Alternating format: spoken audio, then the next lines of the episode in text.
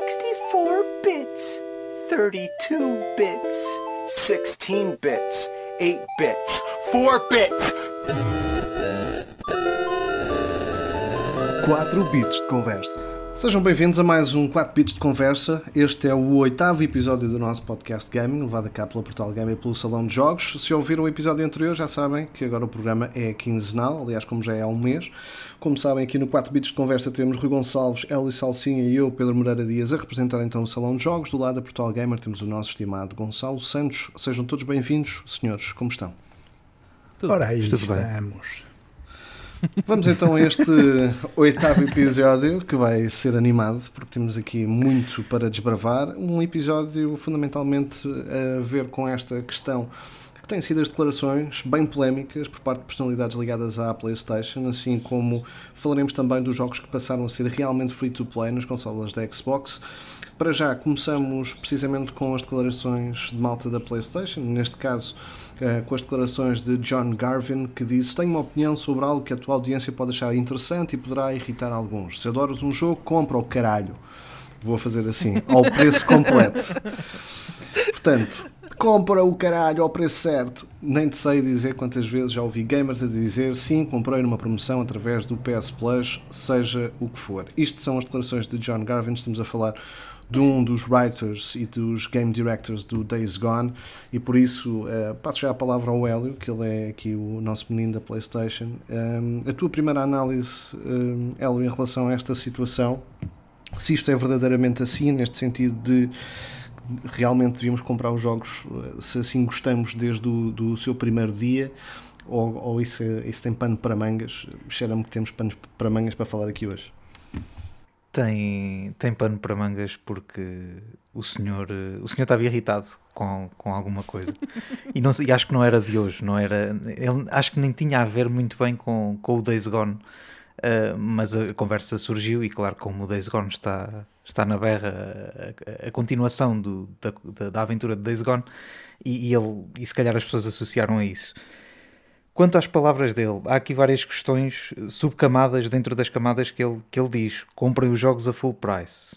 Vamos lá, vamos lá falar um bocado sobre isto. Primeiro, um jogo a full price é, é um preço demasiado elevado, na minha opinião. E mais caro agora, não é? Mais caro ainda, acho que sim. Daqui a pouco tem- temos jogos a, a 300 euros.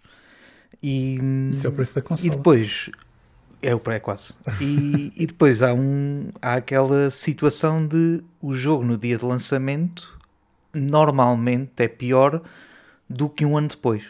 Ou seja, um ano depois o jogo está mais barato e está melhor do que, do que no dia em que saiu. E isto leva os jogadores a não comprarem os jogos no dia de lançamento. Peço imensa desculpa ao John Garvin se não sabia isto. eh, se calhar alguém tem que lhe dizer que, que os jogos um ano depois, nesta altura, estão melhores do que, do que quando saem inicialmente. À partida, Especialmente o Days Gone, que foste tu, foste tu que exemplo. analisaste aqui para o Salão de Jogos e no início andaste ali com sofrimento, com glitches e com, Com com, stresses, sim, que depois só, diria, três meses depois é que isso começou a ser resolvido. Exatamente, exatamente. Uh, e, e esse, neste caso, falando do Days Gone, e eu acho que ele não estava a falar do Days Gone, mas falando do Days Gone, uh, há aqui esse, esse erro, porque, porque o jogo vinha com muitos bugs, e quer se queira, quer não, estragava a experiência. Eu lembro-me que ia, ia de moto e passava num túnel, não estava lá nada, e de repente batia contra, contra o nada. Eu até me assustava, porque tu, mas caraças, estou a bater contra o quê? E de repente aparecia-me ali três carros no meio do caminho. Como se aquilo estivesse ali é era normalmente. Um verdadeiro, era um verdadeiro jogo de terror nessa É, é altura. o não é? jogo. Aquilo já me assustava, já me assustavam aqueles homens todos atrás de mim, não é? Mortos-vivos, ou o que é. E, e depois, de repente, do nada, tá, um homem transparente dá-me dá ali um, um banano e o homem lá ia elevado. Epá, era chato. Eu acho que agora o jogo está melhor, não é? Eh, se bem que eu, que eu sou sincero, nunca mais peguei nele. Eh, e pronto, é isso. Quanto, ao- quanto, ao- quanto a essas palavras do, do comprar o jogo a full price, a minha questão é essa: é, os jogos a full price têm um preço demasiado elevado para aquilo que depois, para o, para o que compensa um jogador comprar o jogo seis meses depois. E até posso dar o exemplo agora do, do Last of Us, porque ainda não passou um ano do, do, do lançamento do Last of Us 2 e o jogo já esteve a 30 euros. Ou seja, é, é- epá, quem comprou aquilo no dia de lançamento se calhar fica um bocado, oh, mais valia ter esperado. Mas aí a estratégia já nem deve ser das essa produtoras pessoa. do jogo, ou, ou- já nem sei se é da Sony, se, se de quem é. Ahm, e se calhar vou só, vou só aqui focar-me primeiro nestas palavras, porque depois isto tem, tem pano para mangas, porque o que diria o Xbox Game Pass sobre isto, por exemplo. Uhum, Mas pronto, se calhar já lá vamos, vou deixar também Sim, vocês falarem. vamos continuar e contextualizar só aqui em relação a isto. Isto- Estas palavras de John Garvin vêm um bocadinho no seguimento daquilo que foi um podcast com o David Jaffa, que é também diretor, eh, criador do God of War, e nessa conversa de são cerca de 4 horas, um podcast super interessante, eh, de facto, em que mais do que apenas estas eh, palavras de John Garvin que acabaram por resultar em muita polémica, acabou por se falar muito dos erros que o Days Gone acabou por ter na sua concepção e no seu desenvolvimento. Mas lá chegaremos. Só para contextualizar de onde é que vêm esta, estas mesmas declarações de John Garvin, continuava com, contigo, Rui, eh, também sobre este primeiro olhar sobre a questão do full price. Epá, eu, olha, eu acho que estamos, quando a gente pensa em redes sociais, primeiro, full price é, é a maneira de comprar o jogo no início e não levar spoilers, porque passado uma semana ou duas, a internet inteira está cheia de spoilers. Ah, o que eu percebo para algum, a mim não me faz grande confusão, mas eu percebo para alguns jogadores isso é, ai meu Deus, já nem me apetece jogar o jogo só por saber o que vai acontecer no capítulo 2, socorro, vou-me esconder num bunker. Pronto, mas isso é, há pessoal assim e, e eu respeito. Agora acho. Mas deixa-me só dizer-te, Rui, é possível não saber, ainda assim. É pá, mas aí Pois é, então é. tens de te esconder num buraquinho. Eu joguei, não é? eu joguei, eu joguei o The- Last of Us 2 seis meses depois do lançamento, se calhar, e não sabia a história. Ou Não seja, sabia porque nós tivemos consegui- cuidado. Não é? Sim, porque, porque a tiveram gente vocês, às vezes. tive, tive Ah, eu cuidado em perceber se quando se estava a falar de Days Gone, tirava logo de Days Gone, de Last of Us, tirava logo, mudava logo o chip e, e apagava as páginas todas para não, para não saber nada. Não, mas lá está, pareces um doidinho, um tipezinho, ai socorro, que eu, ai ai, não quero saber Sim, nada, sim, não é? Pronto. Ah, É como a história e- da Guerra dos Tronos: Morre- morrem todos, morrem todos, eles morrem Exato. todos. É, exato. Exato, não é? Ah, isso a mim não me faz confusão nenhuma. Eu, eu, olha, eu às vezes sou o primeiro a dizer: Olha, conta lá o que é que vai acontecer. Ah, mas pronto. Ahm, acho que é o preço a pagar por quem não quer levar spoilers. E depois é assim: pá, é uma empresa que gastou ali bué de dinheiro em pessoal. E eu que sou da área de informática sei bem o trabalho que dá, e às vezes as pessoas não têm ideia do que é programar, pensam que é dois ou três tipos que estão ali com os olhos postos no computador e sai um, um Last of Us, um Days Gone, não é assim. Ah, por isso eu percebo o, o full price. Ahm, o que me faz mais confusão nas declarações todas foi quando ele diz, além disso, a parte de a Sony só olha para, o- para a nota do Metacritic. E se a nota não for boa, não, não, não continuamos a, a apoiar. E aí sim, aí isso fez-me confusão e acho que ele aí tem um bocado de razão, porque acredito que o Days Gone saiu com problemas e, e provavelmente eles eram os primeiros a saber e tiveram de cumprir um prazo que havia estabelecido para o jogo sair. E obviamente que um jogo que sai com bugs, como Hélio já disse, vai ter um preço a pagar, tal como o Cyberpunk para PC, que estava mais otimizado, teve uma boa nota e para as consolas foi completamente arrasado. É o preço a pagar de se lançar os jogos quando, não, quando estão inacabados. Ah, e, e acontece isto. Por isso, pá, eu acho que o full price é normal. Por exemplo, eu não ouvi ninguém queixar-se do preço de Last of Us, ganhou, ou do Ghost of Tsushima. Pá, o pessoal comprou e não se queixou pelo full price, o jogo estava bom, etc. Agora, quando um jogo tem bugs, pá, yeah, aí o pessoal queixa-se e, e com razão. E com razão. Eu, por exemplo, eu, se gostar muito de um jogo, até faço pré-reservas, que já cheguei a fazer dois ou três jogos, mas tenho de conhecer a companhia. Por exemplo, eu lembro que o, Exato, o é isso. Diablo, Diablo 3, o StarCraft 2, ah, entre mais são companhias da Blizzard, por exemplo, sei que aquilo não falha, ou é muito raro falhar, pá, e pimbas, não tenho problemas. Agora, quando tu não sabes muito bem, por exemplo, o Cyberpunk, houve montes de gente a, a toma lá o Cyberpunk e eu não meti as mãos no fogo pela seda Project Red no início dos jogos. Eu sei que daqui a ano e meio o jogo vai estar incrível. Agora no início não, vimos pelo The Witcher 3, não é? Vimos pelo The Witcher 2, vimos pelo The Witcher 1. Pá, é preciso também pesquisar um bocadinho e conhecer as companhias, é um bocadinho por aí. A revolta dele, pá, não percebo muito bem, principalmente por isso. O pessoal Já sabe, basta haver dois ou três bugs chatos que o pessoal pimbas cá em cima dos jogos. E foi o que aconteceu ao Days Gone. Agora o jogo está incrível e provavelmente agora o pessoal até queria um Days Gone 2 e pronto, e não vai haver, mas provavelmente é porque a Sony, se, se é mesmo como eles dizem, olha para a nota do Metacritic e esquece lá isso. É por aí.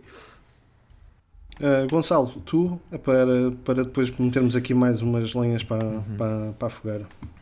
Eu acho que esta questão do, do full price é interessante de, de discutir. Um, e eu, como consumidor, é, tenho uma relação um bocado estranha com isso. Ou seja, cada vez menos começo a fazer, uh, faço pre-orders e aquelas que faço é um bocadinho como o Rui diz. Uh, o último jogo que eu fiz pre-order foi o Red Dead Redemption 2 foi dos meus jogos favoritos desta geração. Eu sabia que o Red Dead já era dos meus jogos favoritos da geração passada, por isso a Rockstar raramente falha também em lançamentos, por isso eu estava com alguma confiança naquele jogo. Mas a verdade é que há imensos jogos e eu. Um, é uma, também uma das minhas abordagens é esta nova geração de consolas uh, em que eu olho para, para a PS, por exemplo, e vejo que tem ali muitos jogos single player. E a verdade é que a experiência destes jogos single player uh, não se vai uh, não vai piorar ao longo dos anos. Ou seja, eu jogar o The Last of Us no dia de lançamento ou jogá-lo uh, passado 4 anos, ou por exemplo, como eu fiz com o primeiro The Last of Us em que o joguei já na PS4 remasterizado, etc. A experiência acaba por ser a mesma. Estás a perceber o que é que eu te quero dizer? Ou seja, até que ponto é que faz sentido? Aquilo que pode haver é aquele hype inicial de toda a gente falar do jogo e tu quereres jogar, ou até quereres evitar os, os spoilers, como diz o, o Rui. Há certos jogos que se tu sabes que vais gostar, eu acho que fazes bem em apoiar as empresas e, e em dar o teu voto de confiança com os pre-orders, etc. Pá, mas o pessoal começa a ficar um bocado escaldado, o pessoal começa a ficar farto, espero eu, de jogos que saem, que não estão acabados, que, que, passado dois ou três meses estão a 30 euros e, e, que a tua experiência acaba por ser exatamente a mesma quando tu jogas passado um ou dois anos. E pelo menos a minha aproximação tem sido um bocadinho essa. Eu até olho para a PlayStation neste momento como, ok, temos ali muitos jogos bons, a maior parte deles são single players o meu objetivo, se calhar, até vai ser esperar que estes jogos baixem de preço e conseguir comprá-los quando eles estiverem mais acessíveis, juntamente com a consola, uh, tentar comprar estes jogos mais acessíveis. Porque a verdade é que tu estás a pagar uh, 70 euros por um, um, jogo single player no qual tu não sabes qual é não, sabendo, não conhecendo o jogo, muitas vezes não sabes sequer ao que vais, não sabes o estado em que o jogo vai estar no dia de lançamento. Até que ponto é que faz sentido tu estás a pagar este valor, sabendo que daqui a 4 ou 5 meses uh, existe uma sale em que o jogo vai estar muito mais barato, estás a perceber? Uh, eu não sei quais é foram os números do, do Days Gone. Eu joguei o Days Gone pela primeira vez esta semana e digo-te, o jogo está tá limpinho está tá, tá impecável. Se me dissessem que aquele jogo, quando saiu, era estava cheio de bugs e que isto que o, que o Hélio acabou de dizer acontecia, pá, eu não acreditava, porque o jogo agora está limpíssimo, corre perfeitamente, pá, o jogo com todas as, as questões que quiserem levantar, nível de jogabilidade, etc. É um bom jogo, é um, é um grande jogo e, e lá está, meu. Eu paguei, ele, ele vinha juntamente com a subscrição do Plus, por isso eu não paguei quase nada pelo jogo, acabei por jogá-lo. Eu sei que isto, esta posição para a indústria pode não ser um, a melhor, pá, mas, mas a verdade é que, é que tu acabas por ter a mesma experiência não pagando nada, apenas tens que saber esperar, no fundo, não, não é? Acaba por ser um bocadinho isso.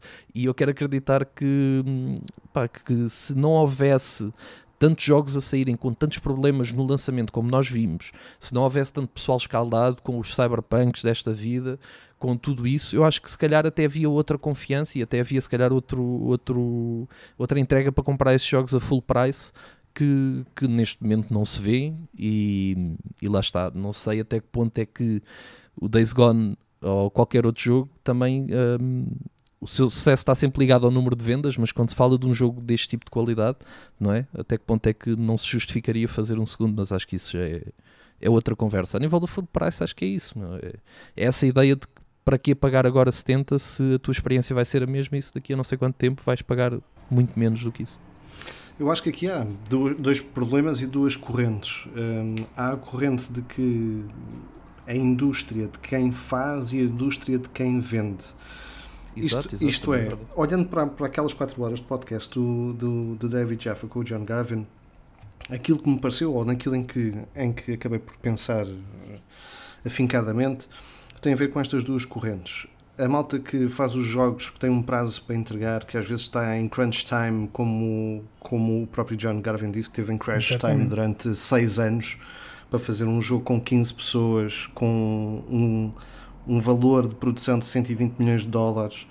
ah, e estar constantemente em crunch time e querer ah, apresentar um bom jogo e depois não o conseguir o entregar nesse, nesse sentido e ter um prazo para cumprir Ah, e depois acabar por sofrer nas notas da Metacritic, acabar por sofrer aos olhos dos, dos jogadores e ter que viver com, com esse peso.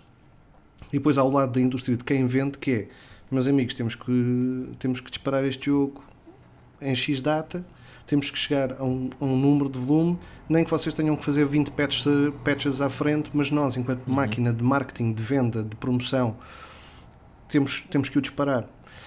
E é claro que estas duas correntes não há pontos onde se toquem, não é? Ah, porque há uma que não se importa muito como é que está o jogo, mas ele tem que, tem que ser disparado porque depois vai-se corrigindo. E para, para quem faz um, faz um jogo ter que o ir corrigir, vai. Pá, vai, vai o lixar, não é? No, no- fundo. Eu acho que aquilo que o John Garvin dizia no, no podcast, até mesmo eh, a nível de- da construção da narrativa do jogo, das horas de jogo, das side quests, dizem muito do quanto a Band Studio não aguentou a pressão. E neste sentido, o jogo está escrito de uma forma, e, e ele próprio acaba por referir isso no podcast, que o jogo, hum, aquilo que deveriam ser as primeiras 4 horas, tornaram-se 12. Quando foram jogá-lo, digamos assim, Pois. praticamente pronto, quando, quando, quando o escrevem, é, né, quando escrevem os diálogos, a história, a narrativa ou tudo mais, aquilo compreende-se em 4 horas. Mas a nível de jogabilidade, com os sidequests e tudo mais, aquilo acaba por ser uma jogabilidade de 12. Logo, isso vai colocar muitas questões, que é, ok, nós estamos a, a este ponto da narrativa, mas já estamos em 12 horas de jogo, como é que vamos alimentar? E ele próprio diz, não consigo cortar episódios porque a escrita eh, da narrativa foi feita em que nenhum pedaço possa ser tirado porque é feito de ponto A a ponto B, ponto B a ponto C e por aí adiante. E portanto, daí o facto de ele estar em crunch time durante 6 anos para a produção do, do, do jogo. Ele referiu outra coisa que também é interessante em, paralelo com, com o Days Gone, aqui para meter mais, mais esta acha para, para a fogueira, que o, o jogo acabou por demorar muito tempo, isto para, para, para jogar com aquilo que estava a falar anteriormente, e entretanto sai um jogo chamado Far Cry, Far Cry 5, que tem exatamente a mesma lógica de o culto, o americano, o Redneck Rampage, eh, aquela ideia de que as pessoas estão metidas em, em cultos ou pertencem a, a uma espécie de tribos, como acontece no Days Gone, e que isso também veio lixar muito a investida em relação ao Days Gone. Agora, a questão é: cheira-me que foi má gestão por parte da Band Studios que tinha mais do que mastigar no tempo em que era impossível o fazer. Eu acho que o que leva, por exemplo, o John Garvin a, a ficar nuts com esta questão do, do, do full price é que ele sabe exatamente quanto é que investiu porque a equipa era super pequena. Quando tu tens equipas muito grandes, o teu investimento às vezes é diferente, não é? Porque o, o teu controle não é sobre tudo, mas é sobre partes. E ele próprio diz que ele controla tudo, desde da capa do, do jogo, que, que foi ele que a fez, aos easter eggs, a tudo e não sei o que mais, ele controla tudo. E para uma pessoa que controla tudo, manda um jogo cá para, cá para fora, que custou 120 milhões de dólares, ahm, e depois tem 70 ou menos na Metacritic, eu, eu acho que é lixado, mas a culpa é que não é dos jogadores. E eu acho que Pois, e, a culpa não é de e- e não é jornal, e não é dos jornalistas. Eu acho que ele está mais, mais lixado com a forma como a PlayStation acaba por empurrar o jogo a estar a metade do preço e a estar no PlayStation Plus do que propriamente os jogadores comprarem-no nessa altura. Acho que é mais. Cheira-me que é mais isso do que propriamente que os jogadores deviam comprar o jogo logo a full price. E agora vai falar com programadores e pergunta o que é trabalhar com alguém que controla tudo. É horrível. Mas ele, ele, ele próprio diz Não que é ele é preciso. horrível. Nem é preciso ser só com, com, Eu, aí gostei, gostei da parte da honestidade dele, que ele no podcast ele disse, pá, eu não sou, eu não sou a people's person e eu sou horrível e as pessoas odeiam-me, pá, já, já percebemos porquê, não é? Faz isso, faci- sentido. isso facilmente já percebemos porquê. Ele pode ter uma mente brilhante a nível de construção de narrativa, aliás, ele continua a editar livros e tudo mais, mas o problema é que hum, acaba por estar a disparar por- para todo o lado problemas que, no fundo, no fundo, foi ele que os criou. Não é? E essa falta, e essa, a mim o que me chateia eh, nesta questão do full price, ele até pode dizê-lo e pode ter essa opinião, obviamente, mas hum, acaba por estar a, a disparar em todos os sentidos, menos para o, para, o, para o sentido certo, que é aquela questão de quando tu apontas para outra pessoa, tens um polegar virado para ti, e se calhar ele devia estar a olhar para ele. Tipo, onde é que nós falhamos? Sim, até porque muitas vezes acontece, por exemplo, e agora entrando mais na área da programação, do tipo, ah, façam isto assim, e tu dizes, olha, mas se fizermos assim, se calhar é melhor e fica mais rápido e mais eficiente. Não, não, mas eu quero assim, estás a ver? E tu, tipo, vais fazer e depois o outro gajo até vê que, que a tua maneira era melhor, mas não quer dar parte fraca, estás a ver? Tipo, não, não, agora fica assim. Estás a ver? Pá, e, e, e, e trabalhar numa equipa em que há alguém que controla tudo, as coisas dão sempre raia. É, Eu, eu Eu queria sei, eu dizer não isto sei. e ia tirar isto aqui para o Rui, porque, porque eu sei que ele também é fã do trabalho da Quantic Dream. E o John Garvin diz no meio do podcast uma coisa como: Eu não sei escrever narrativas que não sejam através que, que, que a parte densa ou, ou sensorial ou sentimentalista, se quiserem, não seja feita em cutscenes. E eu penso, então a Quantic Dream teve a fazer a vida toda errada, não é? A fazer a ação em, em formato sentimentaloide, não é? Com o Heavy Rain, com, com, com o Beyond the uh, Two Souls, com, o Detroit. com, o- com o Detroit. Ele- Mas ele é Eh, honesto, ele diz que não sabe fazer. Não sabe, mas que diz também que não resulta, porque ele diz Ah, é não, uma isso coisa que não não- concordo nada com ele. É uma coisa que não resulta, porque ele diz: era impossível fazer o início do Last of Us 2 ah, se não fosse em cutscene. Mas o Last of Us 2 tem muitos mais momentos que não são em cutscene em que tu estás ali em sofrimento, em que, em que há um envolvimento sentimental e pessoal. E há outros jogos, em, como, como é o caso do Detroit, como é o caso do Heavy Rain. Man, quando tu cortas o teu próprio Caramba. dedo no Heavy Rain, Caramba. Tu, tu estás a sentir aquilo, não é? Não, não me venham dizer que é preciso ser uma cutscene. Não. É por não ser uma cutscene é que funciona tão bem. E é por isso é que a Quantic Dream tem, tem um lugar acima de, todo- de todos nessas construções narrativas. Eu achei que ele está um bocado perdido da cabeça. Se, sendo totalmente honesto. Acho que é boa conclusão. Acho que ele está um bocado Não, perdido. tanto, tanto que ele, que ele já saiu da indústria, ele já não Ele já- pertence já a saiu, nada. Ele, exato. tipo, ele, tipo, ele agora está em, em sua casa com a sua família e diz que não quer saber mais da indústria dos videojogos porque isto é Eu que horrível quer. e arranha Eu a acho que ele está tá escaldado com coisas do passado. Ele, ele fala Yeah, lá ele pelo tá. meio com por causa da PSP que estava a fazer um jogo e que o jogo tinha Pois foi. havia a Sony dizia, ele dizia que o jogo ia ser um fracasso porque havia torrents já com, com pessoas a descarregar o jogo, havia mais de 200 mil pessoas a descarregar aquele jogo, logo era 200 mil pessoas a menos que iam comprar o jogo e ele diz que a Sony não percebia isso ou, ou que alguém na indústria não percebia isso. E o homem ao fim e ao cabo acaba por ir para ali descarregar tudo, se calhar uma vida toda de, de raivas, de coisas que lhe correram mal e, e, pá, e o, homem- o senhor também está no direito dele de dizer aquilo que quer. Agora Claro, há coisas que, que em relação a essa da escrita do, do Days Gone em que ele não podia tirar nada, pá, eu peço-lhe imensa desculpa, eu podia tirar muita coisa do Days Gone porque está ali muita coisa a mais. Ahm, Não, mas Eu ele achei o fala jogo demasiado de longo. história. Ele fala no aspecto de história. Que não podia tirar no aspecto de história. Provavelmente o que havia mais era as um, quests Componente jogável. yeah. mas Porque mesmo ele- de história, eu acho que ele ele- podia ele- ter ocultado algumas coisas. Porque ele refere sempre que a questão da narrativa para a construção daquilo que é a personalidade do Deacon St. John e de Sarah, entre outros, ehm, do- dos próprios líderes das tribos e dos acampamentos, que não poderiam ser tirados de todo. Mas eu acho que aí o a sensação com que eu fiquei foi: ok, mas isso faz sentido a escreveres uma história, não é? Quando estás a escrever uma história, o Exato. movimento do Deacon St. John de um acampamento para o outro, pá, são o quê? É um 10 histó- é uma minutos? página. É uma é? página. 10 minutos, 15 minutos, se ele tiver um pensamento pelo meio ou uma coisa do género. Num jogo não é. Não é? Basta que te ap- apareça uma ordem e são para aí meia hora. Portanto, Yeah. o, o, o, que eu acho é que ele não, não não teve- ser- foi a percepção entre a, a realização da coisa. Porque, A não porque, ser que desse para dizer fazer fast travel. Podia dar para fazer fast travel e aí, uma coisa do género, e aí por exemplo. resolviam isso.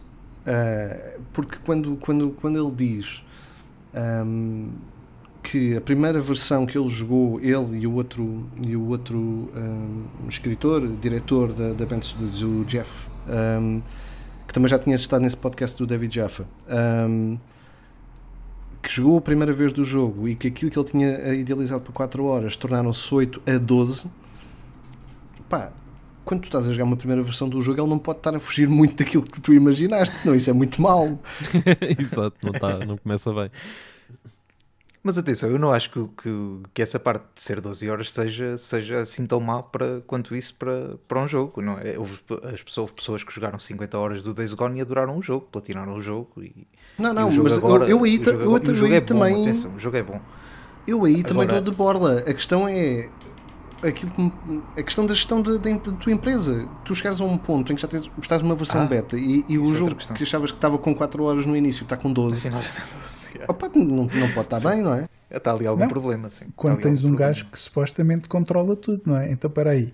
Algo está errado, muito errado. E além dessas 12 horas, ainda. Tá, para aí, então colocamos aqui mais 16 horas. Porque o jogo tem algumas Porque tem 30 uns horas de história. Atenção. Pois eu acho que, que, que esse é um, é um dos problemas que, a meu ver, é, é claro que as palavras eh, que depois surgiram, replicadas nos twitters e tudo mais, e a expressão que isso acabou por ter, Ganha, ganha outra ênfase. ganha, ganham outra ênfase e se ouvires o podcast até percebes qual é a lógica e onde ele ele quer chegar. Mas também tem a ver com a posição que tu acabas por te colocar no meio daquilo que tem sido.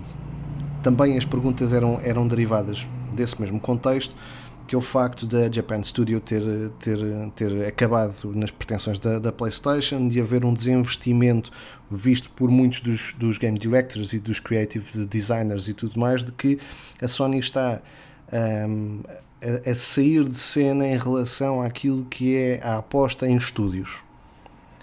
Isto vem depois da notícia de- da saída do Japan Studio, que, que tinha o Gravity, o Gravity Rush, o Gravity Rush 2, e depois de, de uma, uma série de, de desenvolvimentos depois com esta questão da band e de que um, o facto da liderança agora do Jim Ryan, desde que se tornou lá o chefão da, da PlayStation, que é apostar em jogos que vão ser blockbusters e não apostar em, em, em jogos independentes.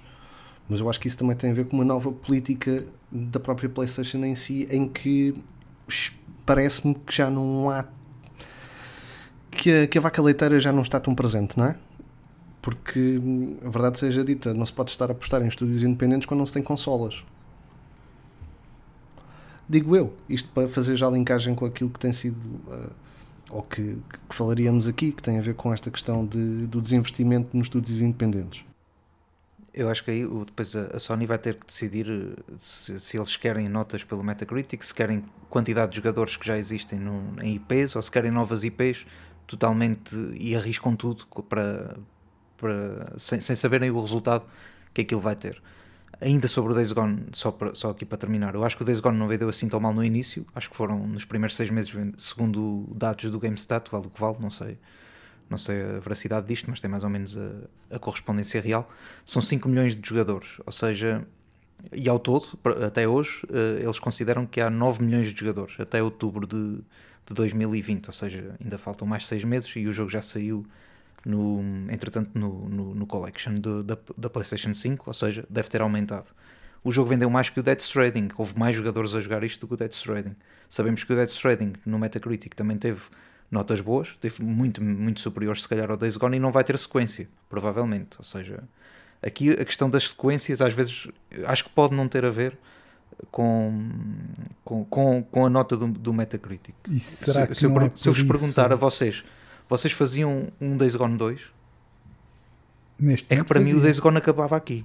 Eu neste Eh, momento fazia desde que tivesse Fazias? componente online. Online. Ok. E, ok. e vou-te É explicar porque porque dá-me ideia, tinha um ideia que o projeto deles, dá-me ideia que o projeto deles é, é muito parecido que, com aquele jogo da, da Xbox exclusivo também. Ajudem-me. Eu na, altura disse, eu na altura o que eu disse foi O State of Days Decay, Gone, exatamente. o Days Gone é uma cópia do State of Decay e acrescentaram lá uma história. E com motas. Ah, o, o Na State of Decay jogabilidade é tem. ligeiramente diferente. O State of Decay é mais.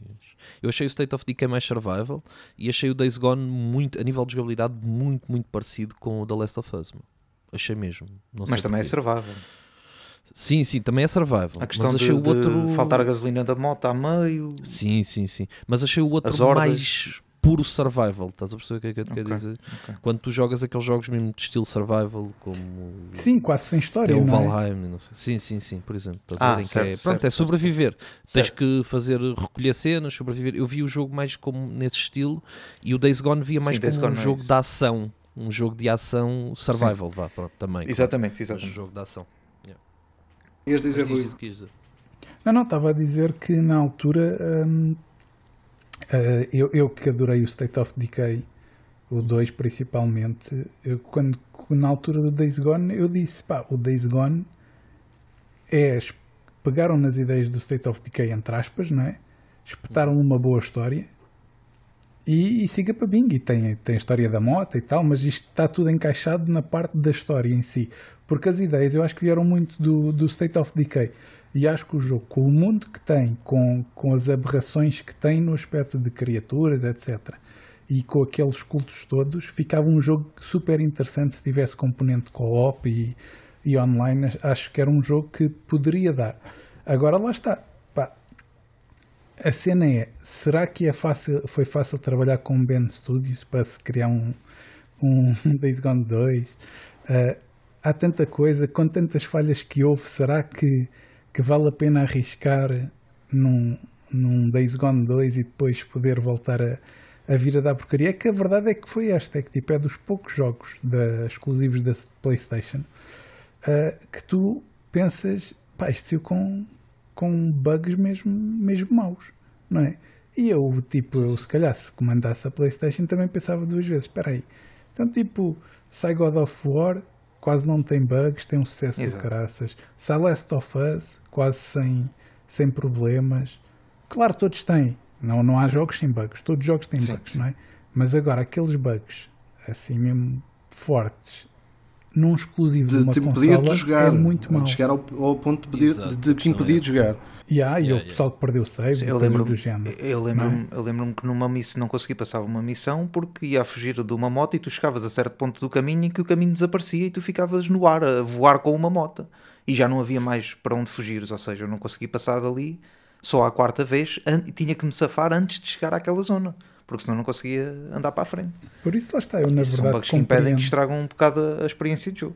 eu na Claro. verdade compreendo perfeitamente a posição da Sony e acho que provavelmente se eu estivesse na mesma posição também tipo, pensava, pá, este estúdio se calhar ah, ou dão aqui uma virada ou, ou não pegamos mais nele.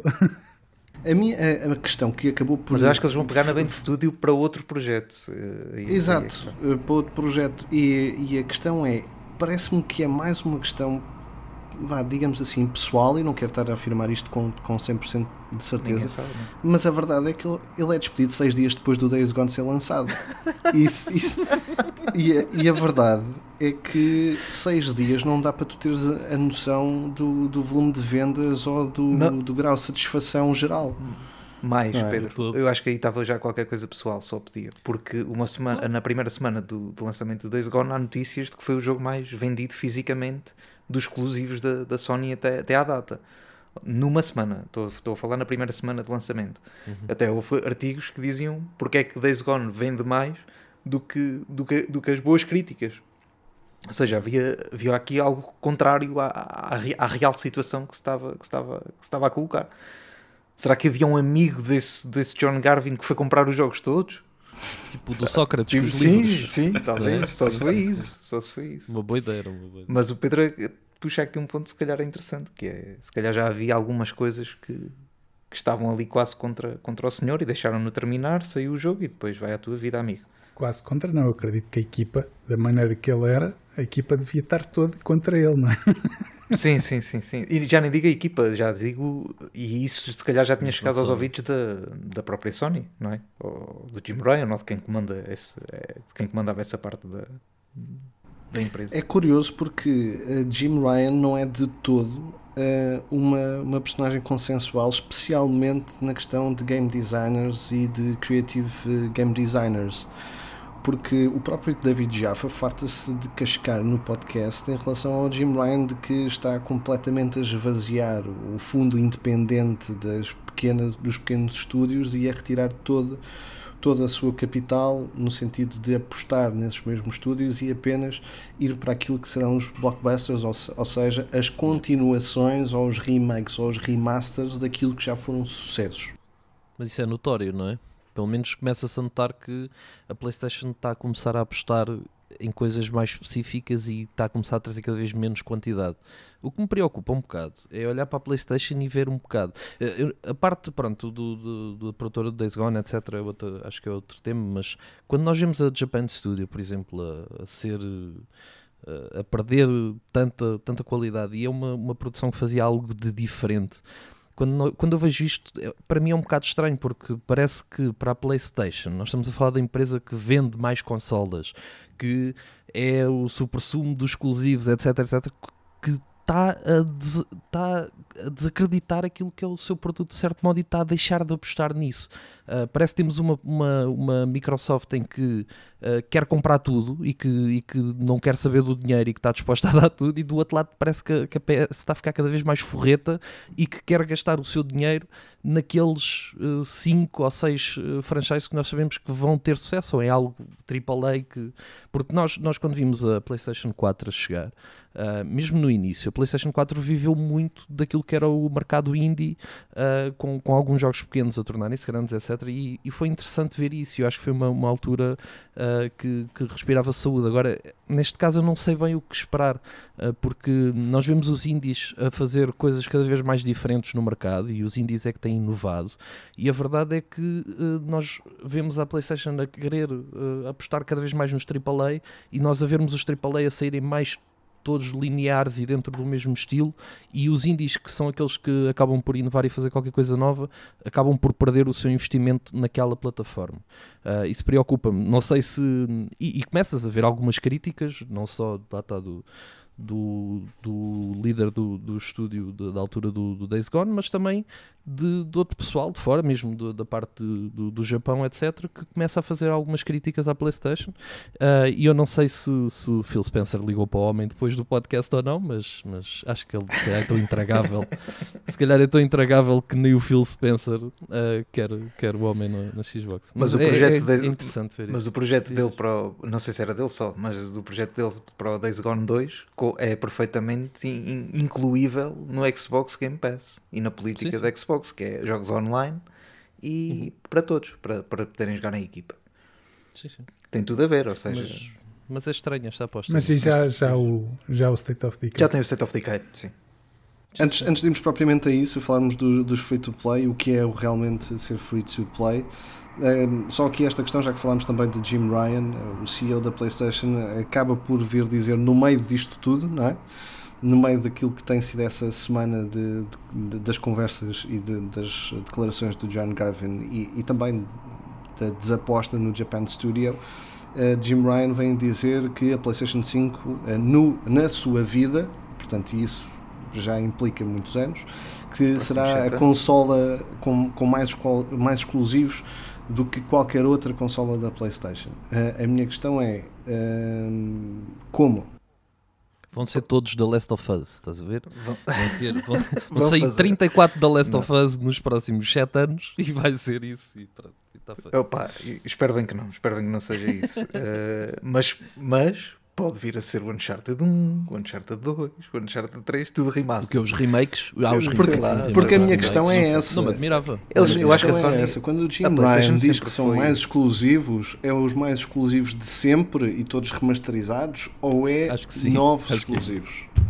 Eu, eu sou fã de, de, de novas IPs, sempre.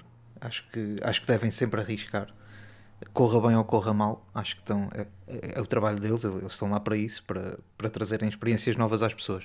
E acho que é isso que lhes alimenta o, o sistema PlayStation e as pessoas que jogam PlayStation. É haver, saber que há variedade desses exclusivos. Ou seja, ah, mas eles têm este exclusivo aqui e ali. certo? Que só pode jogar na PlayStation, mas são várias experiências diferentes. Eles, eles até agora fizeram isso com. vão fazer isso com, com o Returnal da, da Housemark, foi, foi um.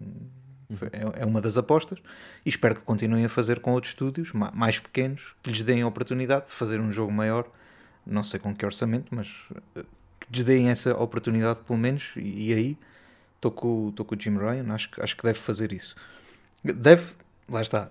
Na, na realidade, não gosto muito de exclusivos, porque acho que todos os jogadores deviam poder jogar o jogo em, em todas as plataformas. Uh, sou um bocado como o Rui, acho que o Rui também tem a mesma opinião. E agora, se ele diz que vai haver mais exclusivos, quem, quem é que sou eu para dizer que não vai? Não, é? não, não- sou ninguém. Rui, eh, tens estado aí muito caladinho. Diz-me lá como é que se continua a fomentar a ideia de que eh, a Sony e a PlayStation é uma marca que, que é com o seu core eh, nos jogadores nipónicos, né? Se larga a Japan Studio, só se fica com a Asobi, que, que fez agora o, que fez o Astral Playroom para a PlayStation 5. Como é que se continua a fomentar esse mercado nipónico a retirarem-se eh, de, algumas empresas que, que acabavam por fomentar também os jogos para a PlayStation? E como é que tu vês estas declarações do Jim Ryan? Ahm, primeiro, acho que o que é que é exclusivo para ele, não é? Porque se disserem se é um exclusivo de um ano, de dois anos, aí acredito que, ele, que as palavras dele sejam verdadeiras e corretas, porque isso não significa que tenham de ser jogos que a PlayStation esteja, entre aspas, a investir no estúdio em si, mas sim pode, pode dar algum investimento, mas não todo e, e o jogo e depois ter um contrato com a empresa que daqui a um ano ou um ano e meio os jogos podem ser para outras plataformas. E aí foi um exclusivo temporário, mas pronto, foi, exclu- foi exclusivo. E se for por aí, epá, aí acredito que possa acontecer. Por exemplo, tu tens o caso do, do Dragon Quest, que por exemplo no Japão aquilo é, é uma cena louca, não é? E que durante Yeah, muito yeah. tempo aquilo saía para a PlayStation e só mais tarde é que saía para outras consolas.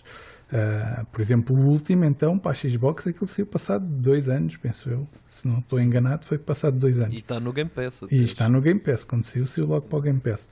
Mas lá está, se for exclusivos temporários, acho que ele, ele pode ter toda a razão do mundo.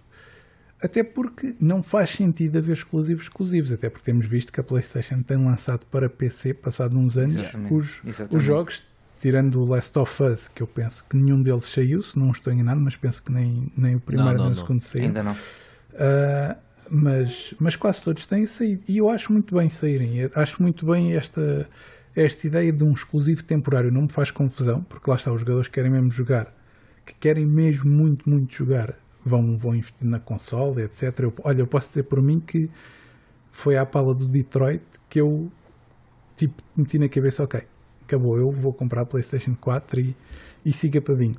Ah, por causa de um jogo, porque lá está, Quantic Dream, achei o jogo com uma ideia tão linda que, que investi mesmo à grande. Ah, mas lá está, é tipo, quem quer muito jogar, depois irá in- investir, seja temporário ou não, porque, por exemplo, o Detroit também já está para PC.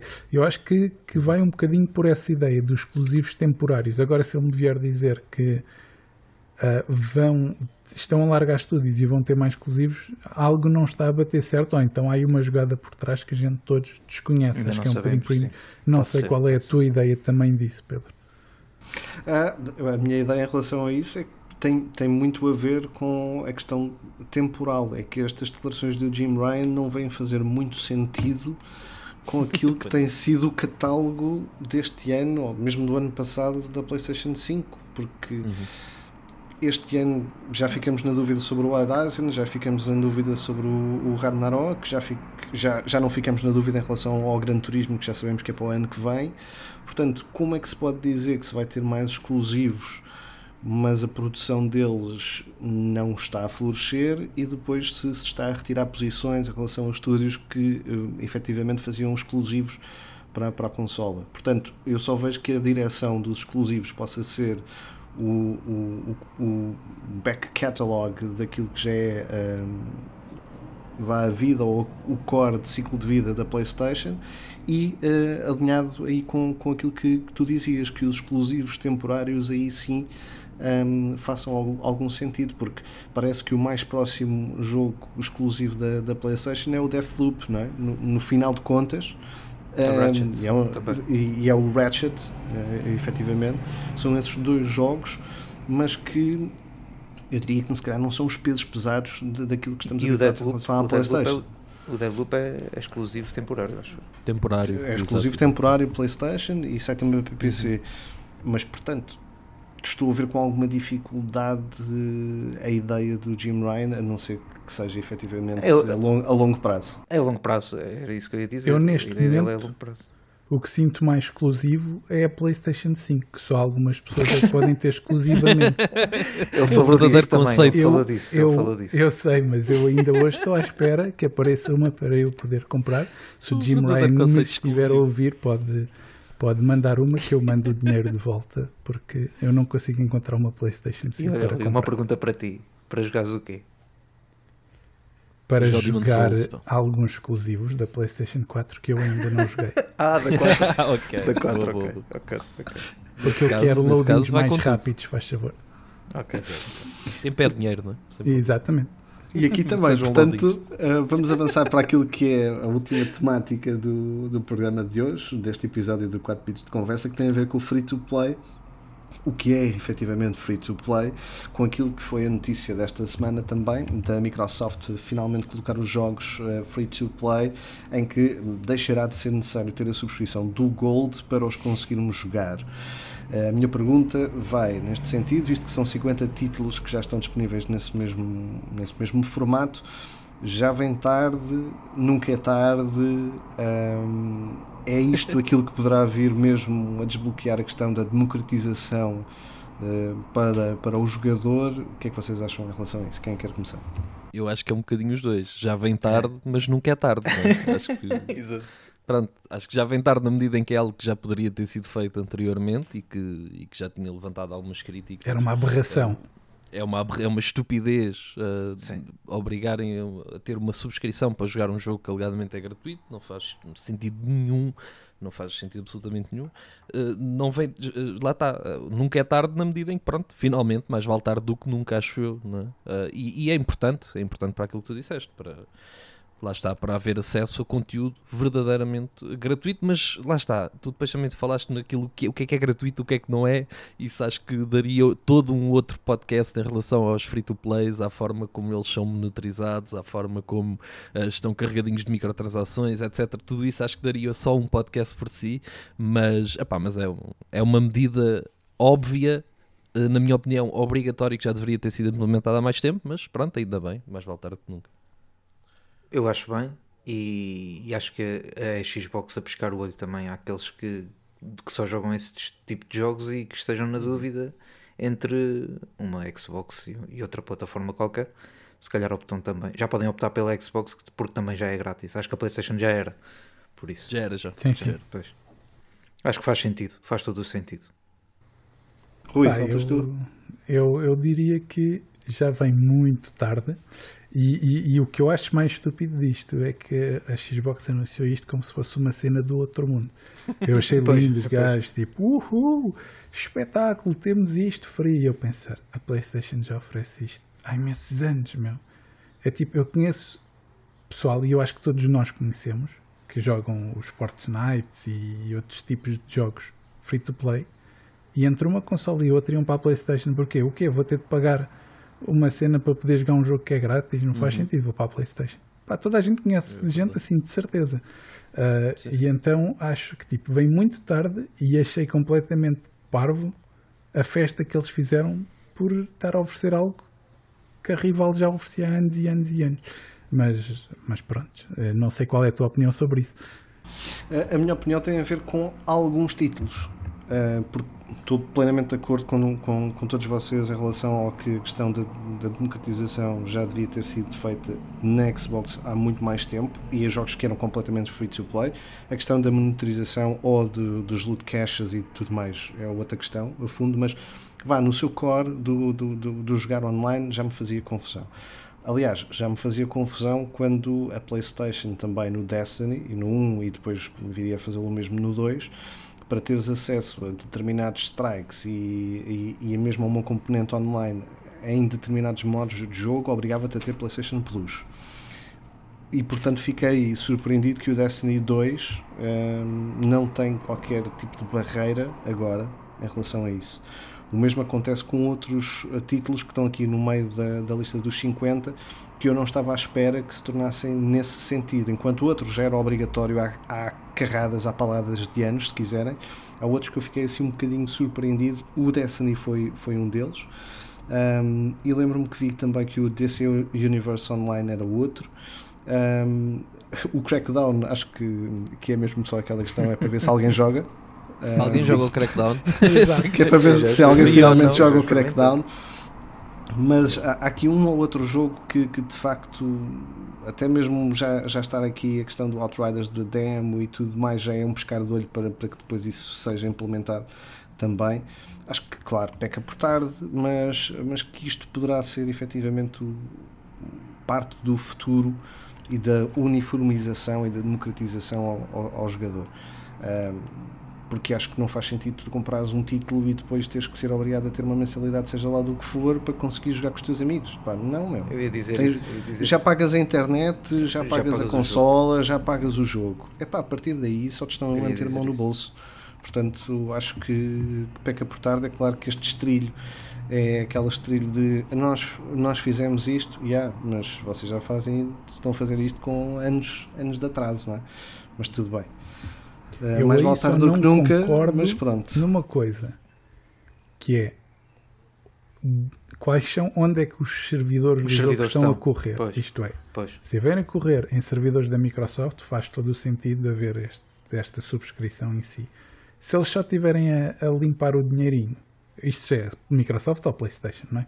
Mas se eles só estiverem a receber o dinheirinho e quem tem de ter os servidores a bombar é também a empresa que desenvolveu, aí, aí já sou totalmente contra. Eu acho que é um bocadinho balancear, ver, ver onde é que as coisas estão. Acho que é um bocadinho por aí. E já agora, deixa-me só dar aqui um, uma alfinetada também na parte de, ok, vamos pôr agora o free to play, porquê? Porque agora já quase toda a gente, acredito eu, ou grande parte, tem Xbox Game Pass, o que já Pois. tem o Gold Yeah. incluído. Daí Yeah, era isso que eu ia dizer. damos esta, esta, olha, é free Esta agora, borla. estás a ver, mas vocês já já pagaram co- todos. já pagaram. Exatamente, pronto. É, eu acho que, que a ideia disfarçada, não é? Que acho que, que, que é isso que se trata, no fundo, esta notícia. A ideia disfarçada é de que nós estamos a acabar com o Xbox Live Gold, eh, mas só que estamos a fazer eh, notícias de que estamos a fazer coisas melhores, quando no fundo estamos a empurrar as pessoas ou para o Xbox Game Pass ou que o Xbox eh, Live Gold desapareça. Portanto, eu acho que aí vem um bocado ne- nessa mecânica. Só que, só que pronto, ehm, é o tentar continuar a milk the cow até, até dar, não é? Yep. Sonhamos Pronto. todos que um dia essas subscrições de internet acabem. E que É, só pá, tenhamos pois. que pagar os É- PS é Plus estamos- ou, ou os Game Passes se quisermos jogar jogos que eles lá tenham no, no catálogo e não para ter que jogar online. Porque se, Olha, se eu, eu, sentido. eu curiosamente Está é a única, é a única parte em que eu concordo com o, o, o John os PC Gavin, Gamers. Ah, que é, ele diz na parte do podcast que epá, isto era muito giro quando só ouvia Netflix, mas agora quando tens CBS, Exato, HBO, exatamente. Smile, não sei o que, não sei o que mais, isto já é só incomportável, isto não faz É. sentido nenhum, o Disney não. Plus e dentro do e Disney, qual. Disney Plus se queres ver um filme ainda tens que pagar mais. É muito giro quando é efetivamente democrático, mas depois quando deixa de ser democrático e passa a ser nichos, só um, um sectorismo e- e- enorme eh, a tentar eh, ganhar com isso, voltamos ao, ao- ao mesmo problema. Mas pronto, mas isso sou eu e as questões universais do mundo. Eu Não concordo contigo, para estou isso. contigo. Mas tens razão, tens razão, também eu estou também. contigo. Estou contigo Porque e estou com o John surreal. Garvin. Eu aí estou com o John Garvin. Com quem? Ah, Não, eu com que o João estou. Estás com o Bernardo? Uma pessoa que quer, que quer ter controle de tudo, eu nunca posso estar, porque isso é um ditador e eu nunca posso estar de acordo com ele. Não nada, Rui. 25 Verdade. de Abril sempre, Só- estamos só a com gravar esse- isto no 25 de Abril. É verdade. 25 de Abril. Só, verdade. só, só podemos concordar com esse ligeiro pensamento eh, e nada mais do que isso. Bem, chegamos à altura ehm, de começarmos a fechar este programa, mas nunca o podemos fechar eh, sem termos aquilo que é o nosso quiz, já a panágio deste programa. Estamos a falar do quiz Que Jogo é Este? Então é claro, para tornarmos isto mais divertido, mais ainda divertido, diria eu. Sim, Uh, claro. Fizemos uma espécie do que som é este, que, que- que também acontece, por exemplo, na rádio, mas é claro que som é este, mas em formato de videojogos, não é? Portanto, aquilo que fizemos é este quiz, que jogo é este, em que eh, tentamos aqui adivinhar eh, jogos através de sons icónicos dos mesmos. Desta feita, fui eu e o Hélio que escolhemos os sons para o Rui e o Gonçalo adivinharem. Temos dois sons para ouvir. Vamos então arrancar com o que jogo é este? Que jogo é este? Ora, muito bem, vamos então aos sons. Hum, eu devo dizer que eh, acho que vai ser muito difícil vocês não acertarem eh, esta semana. Eu também acho. Sinceramente, eu acho Eh, Como que é eu como eu já não digo nada. Também a forma de colocarmos alguma pressão. Porque também gostamos, não é? Porque isto é, quer dizer, é como o Joker, não é? Se É repararem nos ali a- podcasts anteriores, dizem sempre isto. Eu acho que esta é de borla, eu acho que esta é, É fácil. Como se só houvessem ti- quatro jogos no mundo. Não é? Mas para ti é sempre, não é? Eu já vi que para ti É são todas fáceis. Homem acerta sempre. O homem acerta sempre. Eu acho que tu vais Então- falar com o produtor antes da gente gravar isto. Pode ser. Saber a Vai pedir dicas. Sim, obrigado à nossa grande equipa de produção deste programa, que basicamente deve ser o meu cão e, Sim, sim. e de resto é dividido por nós. Portanto, isto é autónomo. Vamos lá, mas é ao primeiro som do que jogo é este. Vamos ao primeiro som. Bora.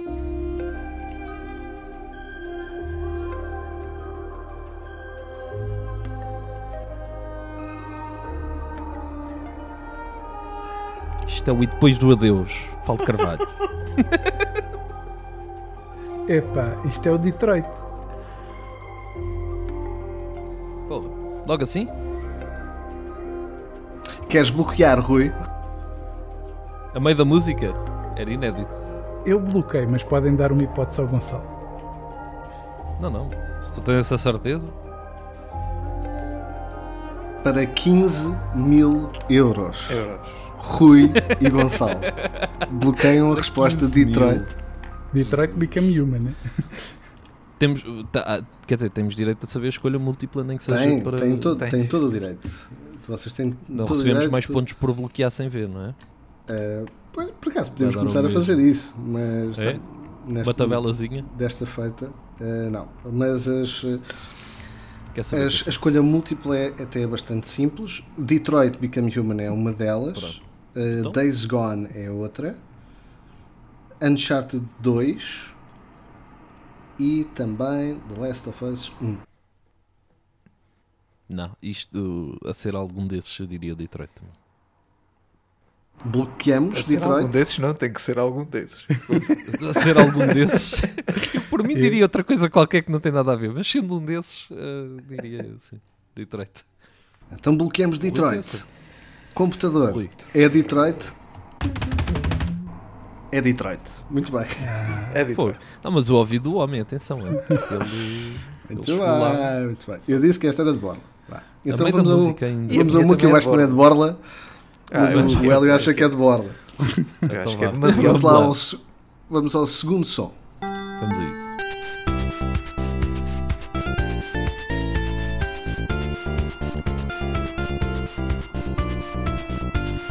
Foste tu que escolheste, não foi Pedro? Não, não, por acaso não. Foi o Não? Hélio. A sério?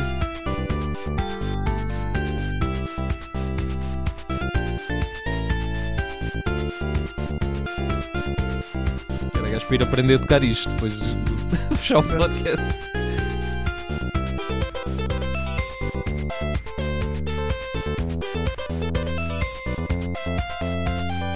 Tem aqui um pormenor que vos leva facilmente lá. Está lá, está lá tudo. Pá, eu não sei se é, vou querer a escolha múltipla, mas eu acho que é um Sonic qualquer. É capaz de ser, é bem, bem pensado. Então vá, escolha múltipla. Alex Kidd, Aladdin, Fido Dido ou Sonic 1? Olha, ah, o Fio do Dido, só pelo nome, já sei que e é um bom jogo. Mas, epá, ah, parece-me Sonic por causa do som das moedinhas.